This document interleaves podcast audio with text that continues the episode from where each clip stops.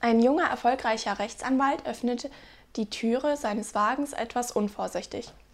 Diese wird von einem Laster abgerissen. Aufgeregt hüpft der Anwalt von einem Bein aufs andere. Mein BMW, mein nagelneuer BMW.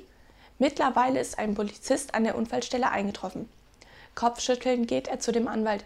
Ihr Anwälte seid so materialistisch, dass sie vor lauter Aufregung über die Beschädigung an ihrem BMW nicht mal merken, dass ihnen der Laster den ganzen Arm abgerissen hat. Entsetzt blickt der Anwalt auf den Armstumpf. Kreidebleich antwortet er dem Polizisten: Wo zur Hölle liegt das Ding? Da ist noch meine Rolex dran.